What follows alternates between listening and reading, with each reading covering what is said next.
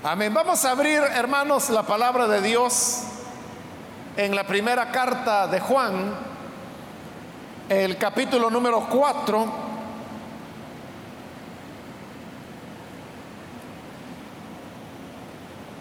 Ahí vamos a leer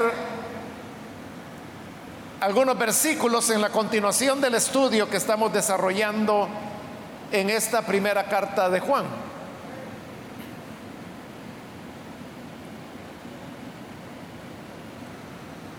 Dice entonces la palabra de Dios en Primera de Juan capítulo 4, el versículo 1 en adelante, queridos hermanos, no crean a cualquiera que pretenda estar inspirado por el Espíritu, sino sométanlo a prueba para ver si es de Dios porque han salido por el mundo muchos falsos profetas. En esto pueden discernir quién tiene el Espíritu de Dios. Todo profeta que reconoce que Jesucristo ha venido en cuerpo humano es de Dios. Todo profeta que no reconoce a Jesús no es de Dios sino del anticristo. Ustedes han oído que este viene. En efecto, ya está en el mundo. Ustedes, queridos hijos, son de Dios y han vencido a esos falsos profetas porque el que está en ustedes es más poderoso que el que está en el mundo. Ellos son del mundo. Por eso hablan desde el punto de vista del mundo. Y el mundo los escucha. Nosotros somos de Dios. Y todo el que conoce a Dios nos escucha. Pero el que no es de Dios no nos escucha. Así distinguimos entre el espíritu de la verdad y el espíritu de engaño. Amén. Hasta ahí dejamos la lectura. Hermanos, pueden tomar sus asientos, por favor.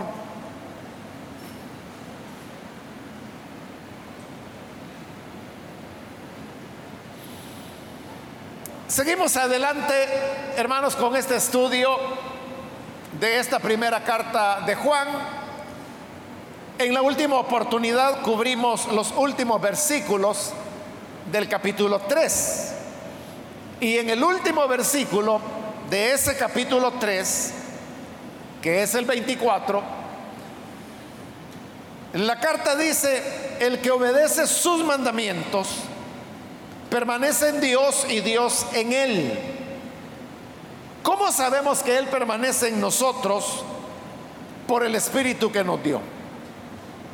Con ese versículo finalizábamos la vez anterior afirmando que la presencia del Espíritu de Dios en nuestra vida es la garantía de que pertenecemos a Él.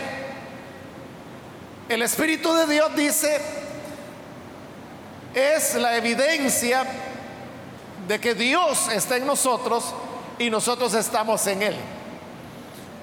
Pero ahora a esto podemos hacer otra pregunta. Si la clave es tener el Espíritu de Dios, ¿cómo se sabe cuando una persona tiene el Espíritu de Dios? Porque no lo podemos dejar simplemente a las palabras que cada quien pueda decir, porque todo mundo puede decir, yo tengo el Espíritu de Dios.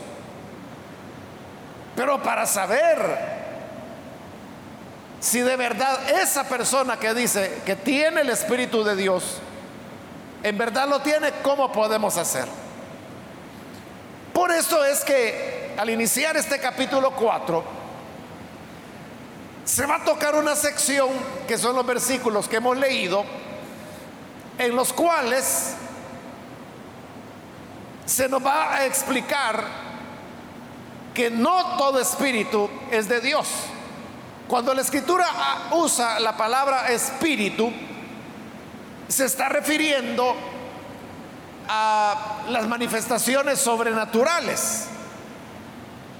En ese mismo sentido, es que la utiliza el apóstol Pablo, por ejemplo, en su primera carta a los Corintios, en el capítulo 12, cuando hablando de los dones del Espíritu Santo, dice que hay un don que se llama discernimiento de espíritus.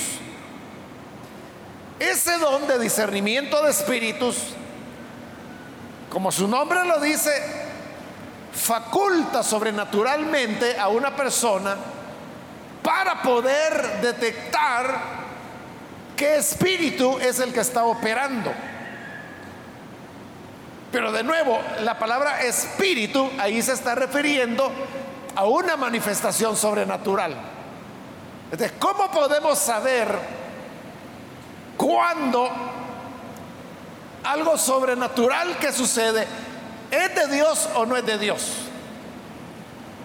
Porque usted sabe que no solamente Dios hace cosas sobrenaturales, Satanás también puede hacer cosas sobrenaturales. Por ejemplo, en el capítulo 1 del libro de Job, encontramos que Satanás controla, por ejemplo, el viento.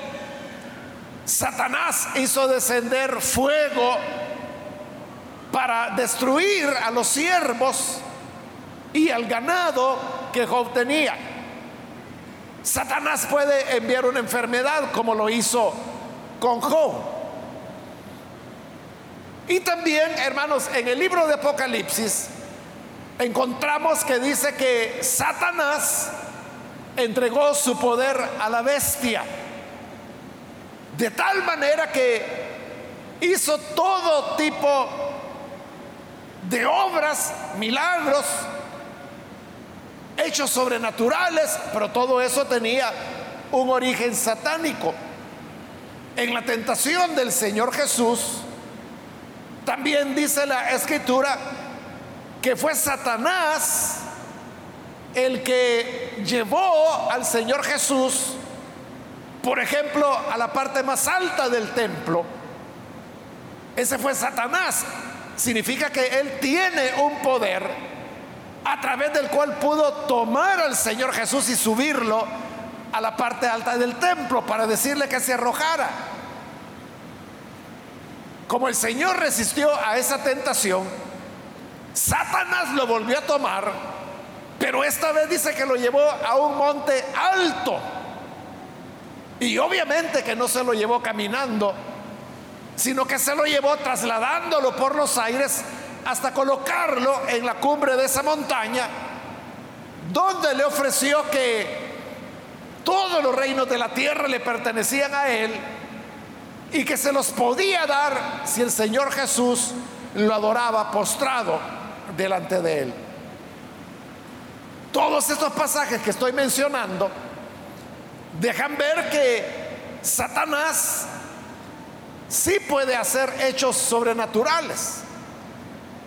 Y a eso, hermanos, responde el que haya, por ejemplo, elementos como adivinación, brujería, hechizos, todo eso funciona sobre la base del poder de Satanás. De tal manera que el hecho de que haya una manifestación sobrenatural no significa necesariamente que es de Dios por el hecho de ser sobrenatural. Porque estamos diciendo, en base a los pasajes de la Biblia que le estoy mencionando, que Satanás también puede hacer hechos sobrenaturales. El don de discernimiento de espíritus sirve para eso, para saber si ese hecho sobrenatural que está ocurriendo, ya sea hablar en lenguas, ya sea la sanidad de un enfermo, ya sea algo que trastorna las leyes de la naturaleza, ¿cómo saber si es de Dios o si es de Satanás? Pablo dice que para eso existe el don de discernimiento de espíritus. Pero entonces note que se usa la palabra espíritu para referirse a un fenómeno sobrenatural. En ese mismo sentido, es que este versículo 1 dice, queridos hermanos, no crean a cualquiera que pretenda estar inspirado por el Espíritu. Está hablando de aquellos hombres o mujeres que dicen hablar de parte de Dios. Lo hacen sobrenaturalmente. Es más, en estas profecías que ellos pronuncian, pueden estar revelando la verdad. A veces nosotros tenemos la idea de que un falso profeta es aquel que lo que profetiza es mentira o que no se cumple. Y por el otro lado creemos que un profeta de Dios es aquel que lo que dice es verdad o se cumple. Pero ese es un mal criterio. Porque los falsos profetas también pueden atinar, también pueden decir lo que está ocurriendo, también pueden anunciar lo que va a venir. Porque también hay una sobrenaturalidad. Se recuerda allá en el libro de los Hechos, en el capítulo 16, Pablo y Silas andaban predicando el Evangelio en la ciudad de Filipos. Y sucede que en esta ciudad había una muchacha que estaba poseída por un espíritu que no era de Dios, era de Satanás. Ella era esclava, la habían comprado unos hombres y estos hombres hacían mucho dinero porque la muchacha tenía la capacidad de adivinar, de profetizar lo que la gente quería oír y lo que decía era verdad. Por eso es que era un negocio rentable. Y esta muchacha todos los días, dice la escritura, iba detrás de los apóstoles y gritaba diciendo, estos hombres son siervos del Dios Altísimo que les anuncian el camino de vida. Eso decía la muchacha. Ahora, Juzgue usted. Lo que ella decía, que no lo decía por un conocimiento que como humana ella tenía, porque no los conocía. Pablo y Silas estaban de visita en Filipos y habrían de irse de un momento a otro. Entonces era Satanás quien hablaba a través de la muchacha. Y lo que la muchacha decía es, estos hombres son siervos del Dios Altísimo que les anuncian el camino de vida. ¿Eso era cierto o no era cierto? Por supuesto que era cierto lo que decía. Era verdad. Era verdad que Pablo y Silas eran siervos del Dios Altísimo. Era verdad que ellos estaban anunciando el camino de vida. Ahí tiene usted una prueba. Esta muchacha por la manifestación del, espíritu diabólico, atinaba, era cierto lo que decía, de verdad estaba ocurriendo. Y ese es el problema. Es que si fuera tan fácil como, por ejemplo, que el falso profeta todo lo que dice es mentira, sería fácil saber quién es falso profeta y quién no. El problema es que los falsos profetas a veces dicen lo que es cierto, como en el caso de la muchacha. Bueno, eso paró, como usted lo sabe, con una expulsión. Pablo reprendió al demonio que estaba en la muchacha, el demonio salió, la muchacha fue libre y ya no pudo volver a adivinar. Por eso es que los dueños de la muchacha que la habían comprado por eso, querían despedazar a Pablo. Por eso es que ahora dice acá, no debemos creer a cualquiera que pretenda estar inspirado por el Espíritu. El consejo, hermanos, es claro. No creamos a cualquiera que pretenda hablar por el Espíritu. Y continúa diciendo,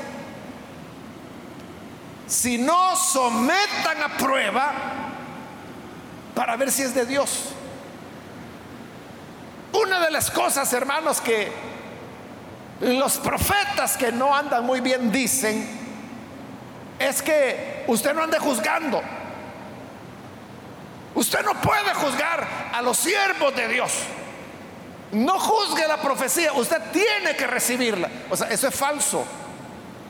Aquí está diciendo claramente que a los profetas hay que someterlos a prueba.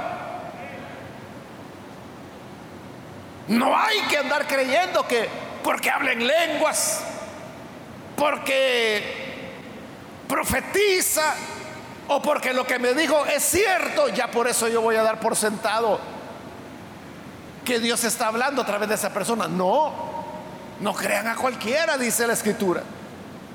Deben probarlos, deben someterlos a prueba. Y cuando hay una persona que dice, no, no, no, usted no tiene que andar juzgando, no tiene que andar probando, ahí está rara la cosa. Porque el que de verdad habla de parte de Dios no tiene problema que lo sometan a prueba. Pruébeme en lo que quiera. Examine todas las áreas de mi vida. Examínelo todo.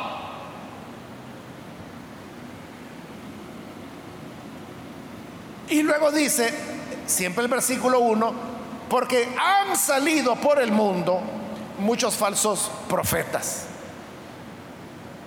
Por si no lo sabíamos, hoy la escritura nos lo dice. Han salido por el mundo muchos falsos profetas. No todos los profetas son de Dios. Hay profetas y hay profetizas que no son de Dios. Y son muchos, dice la escritura. Entonces, si son muchos, no podemos aceptar a cualquiera que solo porque dice que habla de parte de Dios. Hay que someterlo a prueba. Hay que probarlo. ¿Y cómo se va a probar? Dice el versículo 2. En esto pueden discernir quién tiene el Espíritu de Dios. Todo profeta que reconoce que Jesucristo ha venido en cuerpo humano es de Dios. Esa es la prueba decisiva. Para saber si un profeta o profetiza habla de parte de Dios. Y como le digo, no importa que lo que esta persona dice sea sobrenatural, o sea milagroso, o sea verdad, o se cumpla lo que dice. No importa, porque todo eso Satanás lo puede hacer. Ya lo vimos con ejemplos de la escritura. Entonces, ¿cómo podemos saber cuál es la verdadera clave? ¿Cómo se pueden probar a los profetas? ¿Cómo se les puede poner a prueba? La escritura dice que es sobre la base de la doctrina. Y coloca una doctrina fundamental. Dice Todos, todo profeta que reconoce que Jesucristo ha venido en cuerpo humano es de Dios. Porque también habían enseñanzas en las cuales se negaba que el Señor Jesús hubiera venido en cuerpo humano. Entonces la clave, hermano, fíjese, no está en que si profetiza o no profetiza. La clave no es si habla o no habla en lenguas. La clave no es que si las lenguas son lindas o no. La clave no es que si lo que está diciendo es verdad. La clave no es si lo que dice que iba a ocurrir ocurrió. Nada de eso demuestra de que sea de Dios.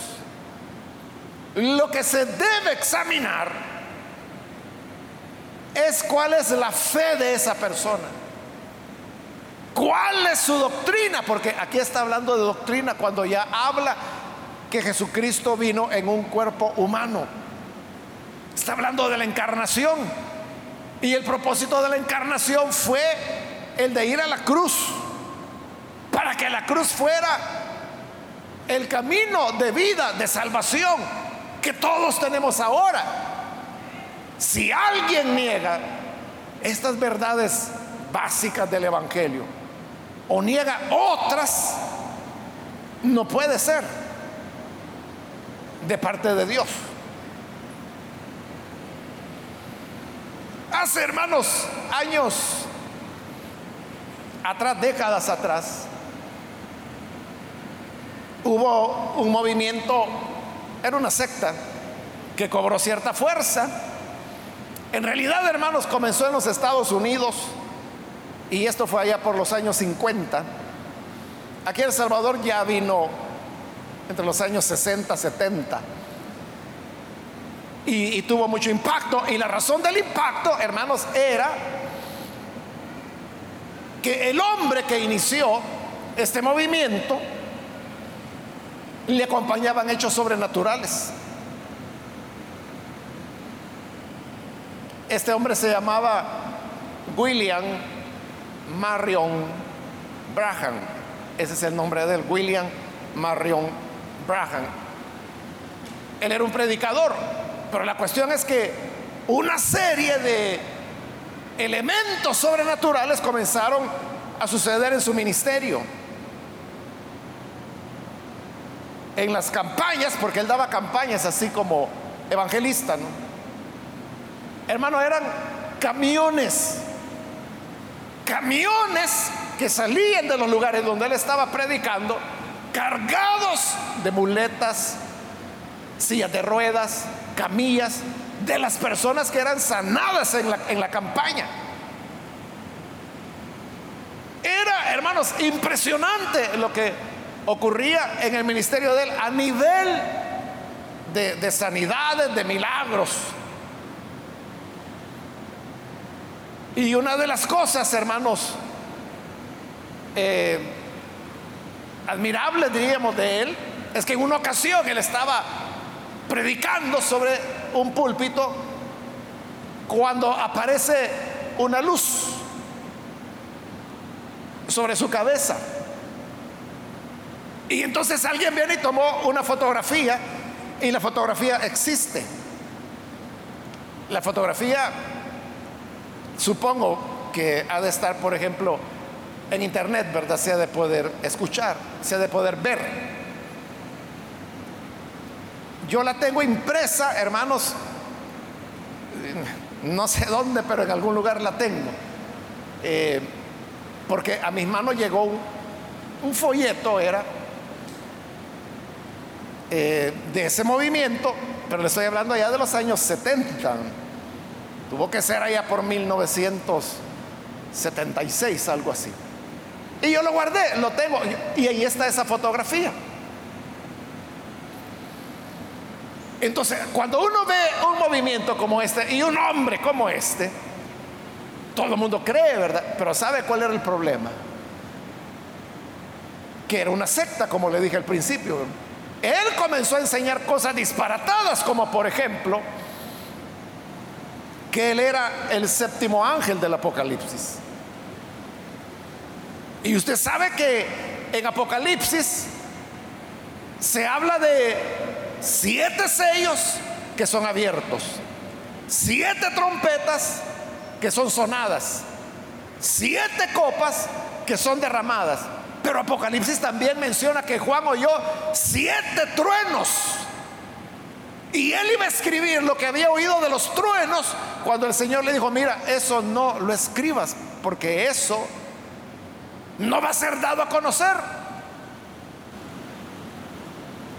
Entonces quedó en el misterio qué fue lo que dijeron los siete truenos.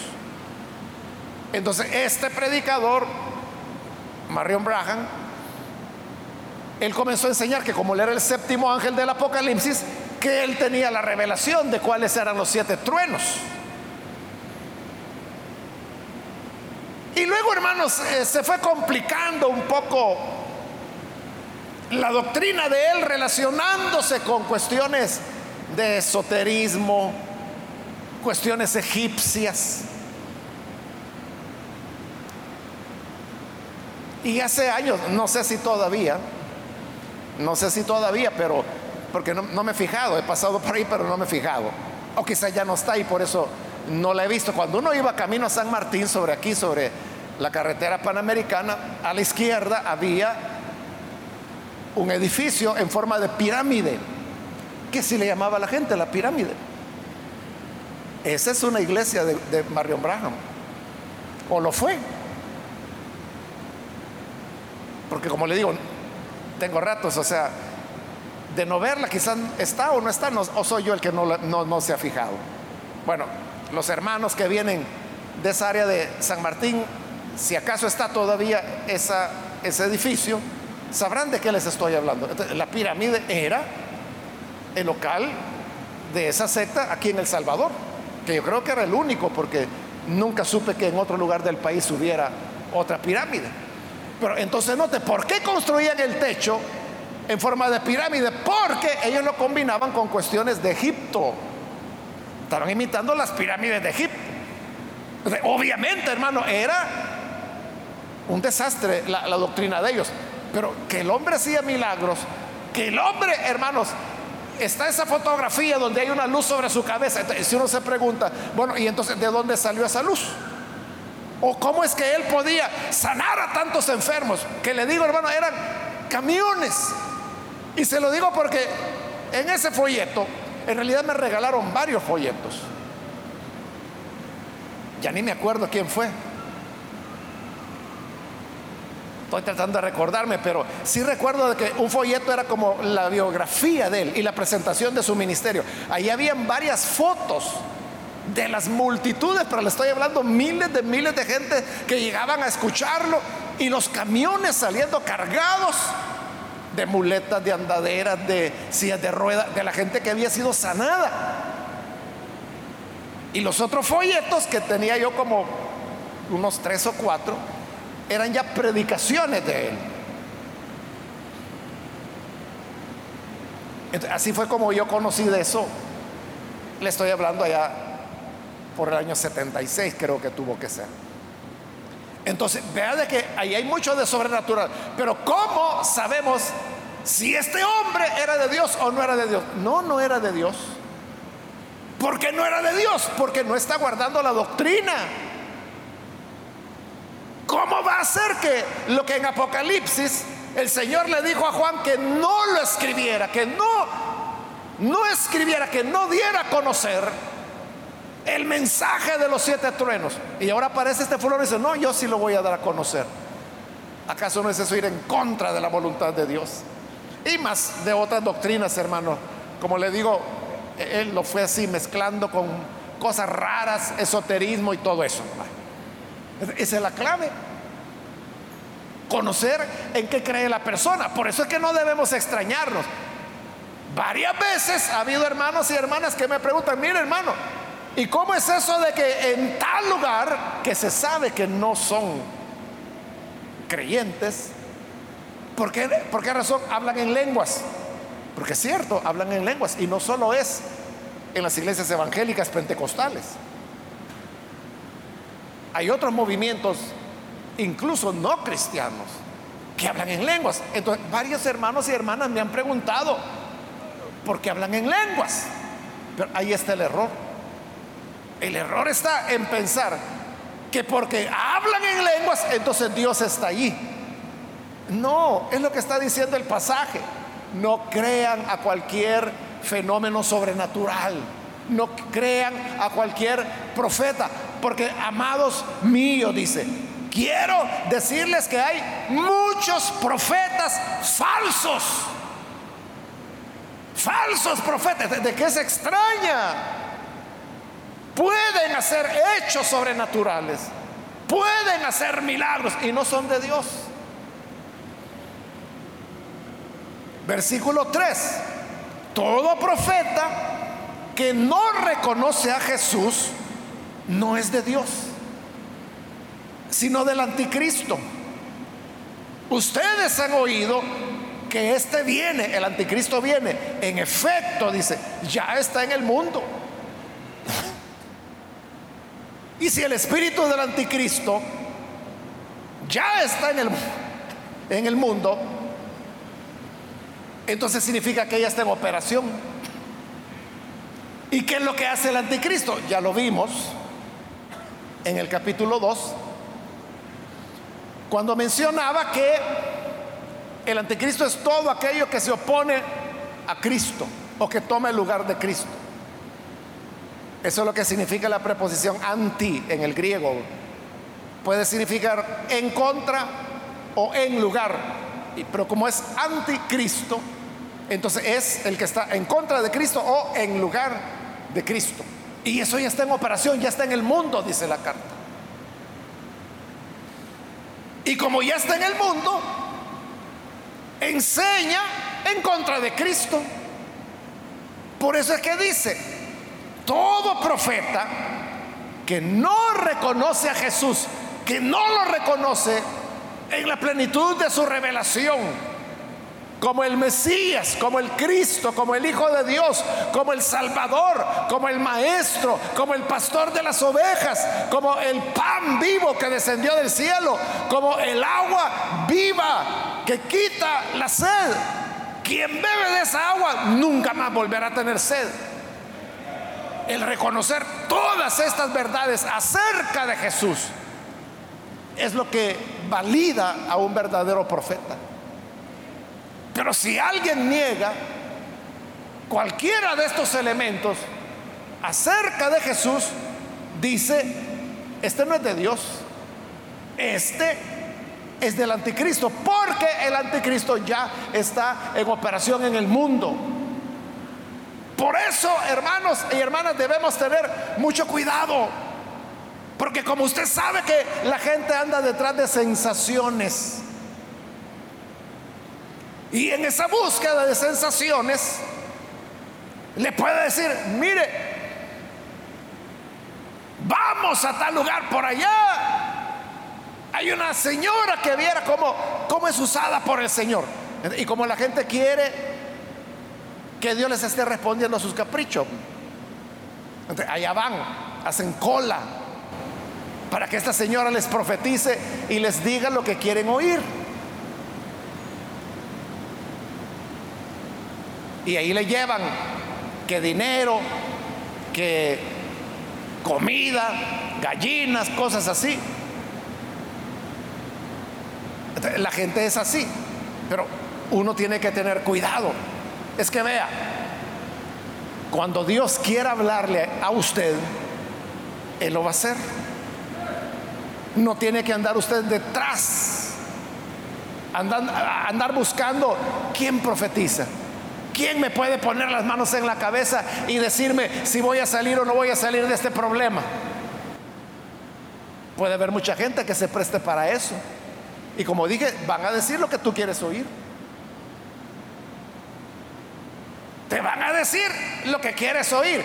Hija mía o hijo mío, dice el Señor, yo estoy contigo y te voy a sacar adelante, voy a derrotar tus enemigos y tú te vas a sonreír cuando veas que yo los pongo a tus pies, pero yo voy a levantar tu cabeza porque eres hijo mío y te voy a bendecir en gran manera. Ay, ahí está feliz la gente.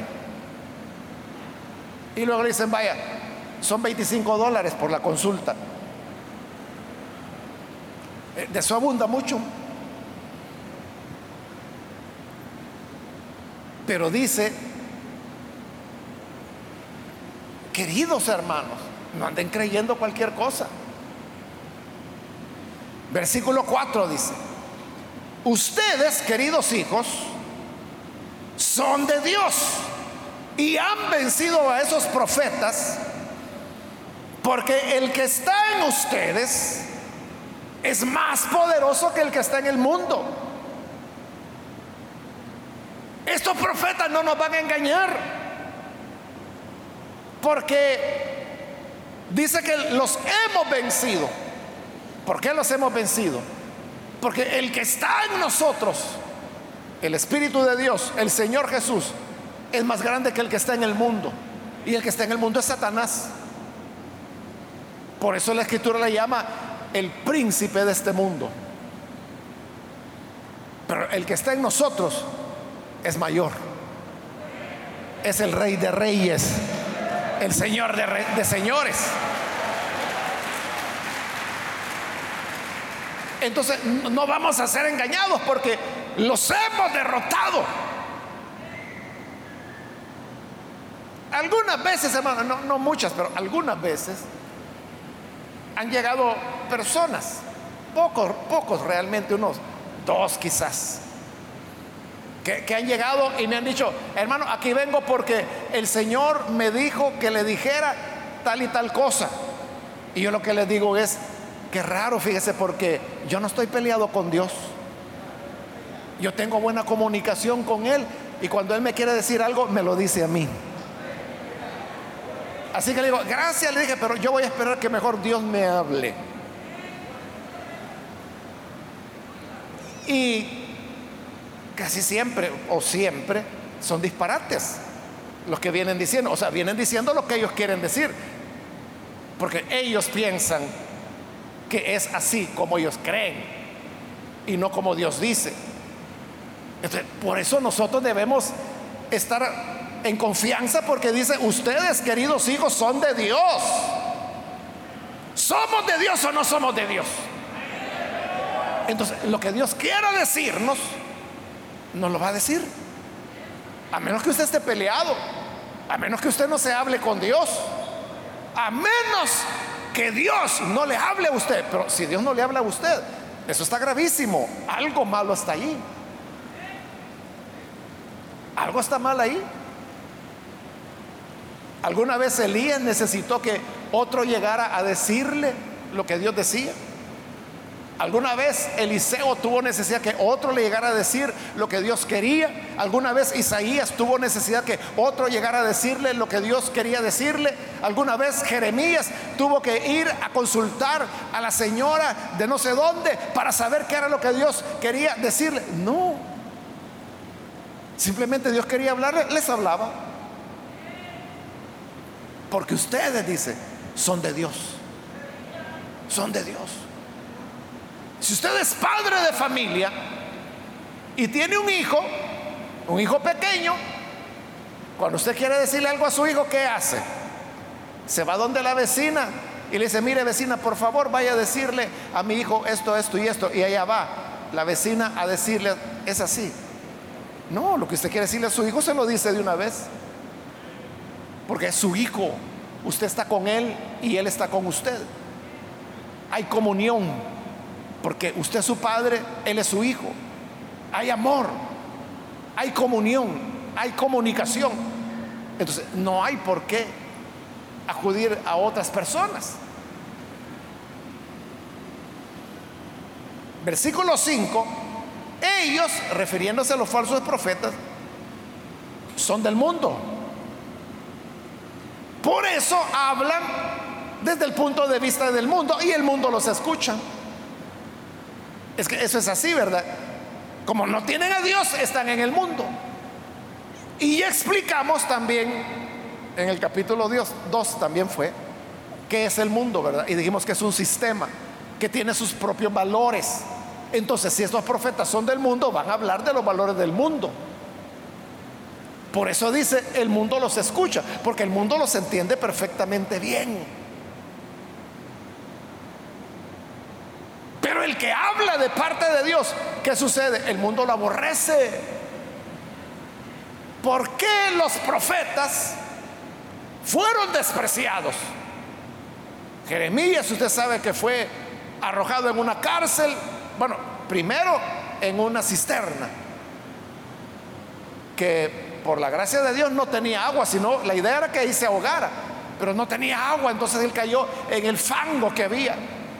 Después lo metieron preso, después estuvo en el cepo. A Isaías, según la tradición, lo mataron aserrándolo por la mitad. Entonces, ¿por qué eran despreciados los profetas? Porque no hablaban cosas del mundo sino que hablaban lo que va en contra del mundo. Versículo 6, nosotros somos de Dios. Y todo el que conoce a Dios nos escucha. Pero el que no es de Dios no nos escucha. Así distinguimos entre el espíritu de la verdad y el espíritu del engaño. Entonces hay espíritu de verdad y espíritu de engaño. Y ya dijimos, espíritu se está usando ahí en el sentido de lo sobrenatural. Es decir, que hay sanidades engañosas y sanidades verdaderas.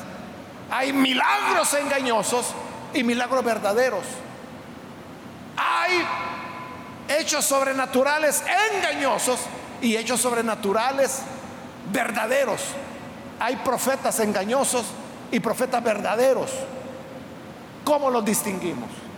Ahí nos está dando otra clave. Dice, nosotros somos de Dios. Y todo el que conoce a Dios nos escucha. Allí está, hermanos, parafraseando, diríamos, las palabras que el Señor Jesús dijo allá en Juan capítulo 10 cuando habló del pastor y de las ovejas. Jesús dijo, mis ovejas oyen mi voz y me siguen. Las que no son mis ovejas, dice, no oyen mi voz, porque no me conocen. Entonces, de igual manera, ¿por qué no conocen la voz de Jesús? Porque Jesús no habla con los valores del mundo, está hablando con los valores del reino de Dios. Y solo los que son su pueblo le escuchan y lo siguen. Si nosotros estamos siguiendo al Señor, entonces nos ocurre lo mismo. Que por ser de Dios hablamos las cosas de Dios. Y eso el mundo no lo recibe, eso el mundo lo aborrece. Pero si el mundo nos acoge y nos aplaude y dicen, este es un buen creyente, esta es una buena evangélica, así deberían ser todas es porque esa persona está hablando lo que no es de Dios. Está hablando en sintonía con el mundo. Así vencemos el engaño cuando nosotros permanecemos, hermanos, en la verdad de Dios, en la sana doctrina. Y cuando hablamos las palabras del Señor, las palabras que a Él lo llevaron a la muerte, por lo tanto, las palabras del Señor a nosotros nos van a conducir al rechazo, al repudio, a la ofensa, al insulto. Pero eso para nosotros es la garantía. Eso para nosotros nos está validando como hijos de Dios. Si el mundo nos elogiara, ahí sí está peligrosa la cosa. Ahí sí está peligroso. Que Dios nos ayude entonces para ser prudentes y para no andar creyéndole a cualquiera. Amén. Es su, es su salud espiritual. Es su salud espiritual la que está en juego. Cuídese, porque nadie lo va a andar cuidando, nadie va a andar detrás de usted. Usted sabe lo que hace. Cuídese y sigamos las normas de la palabra de Dios. Vamos a cerrar nuestros ojos y vamos a orar al Señor. Pero antes de hacer la oración yo quiero invitar a las personas que todavía no han recibido al Señor Jesús como su Salvador. Pero si usted hoy ha oído la palabra y se da cuenta de que en el mundo hay hay de todo, hay verdad y hay mentira. Hay profetas verdaderos y profetas falsos. Pero sea lo que sea, cuando creemos en Jesús, llegamos a ser de Dios. Y siendo de Dios, podemos distinguir lo que es de Él y lo que no es de Él. Yo quiero invitar entonces si hay alguna persona que todavía no ha recibido al Señor Jesús como su Salvador, pero necesita hacerlo, yo le invito para que ahí en el lugar donde usted se encuentra pueda recibir al Señor Jesús.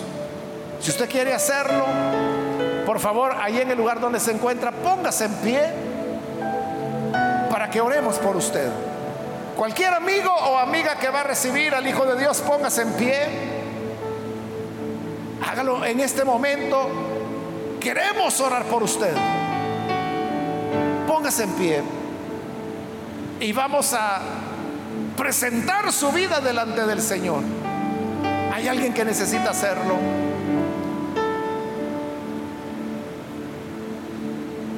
Venga el Hijo de Dios. Hoy es el momento. Hoy es el momento de vida. Es el momento para asegurar su salud espiritual. Póngase en pie y vamos a orar por usted.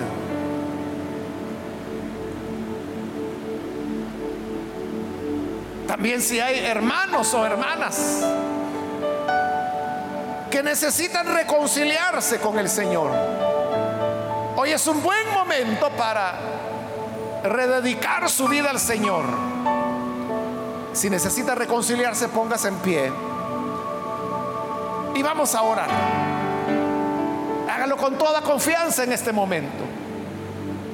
El Señor siempre le ha estado esperando. Todo depende de usted.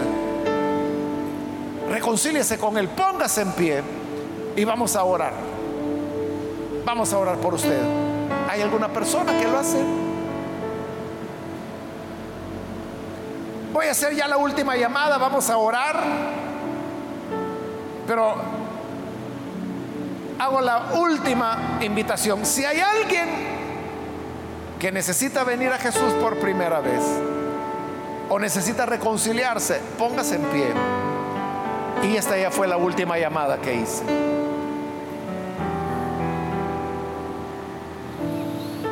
A usted que nos ve por televisión, quiero invitarle para que, si desea recibir a Jesús como su Salvador, ore con nosotros en este momento. Señor, gracias te damos por tu palabra, la cual es lámpara a nuestros pies, lumbrera nuestro camino. Tu palabra es la que nos enseña, nos ilumina, nos muestra el discernimiento en sabiduría para poder probar los espíritus. Te rogamos por aquellos que a través de televisión, de radio o de internet están creyendo en ti, están recibiendo tu palabra. Señor, perdónales, dale vida nueva y pon tu espíritu en ellos para que así puedan estar en ti y tú estés en ellos. Guarda tu pueblo, toda tu iglesia. Ayúdanos a todos a tener sabio discernimiento, a cuidarnos y a probar los espíritus. Porque solo así, Señor, sabremos reconocer el espíritu de verdad, distinguirlo del espíritu de mentira. Ayúdanos, Señor, para que así sea. En el nombre de Jesús, nuestro Salvador, lo pedimos. Amén y amén.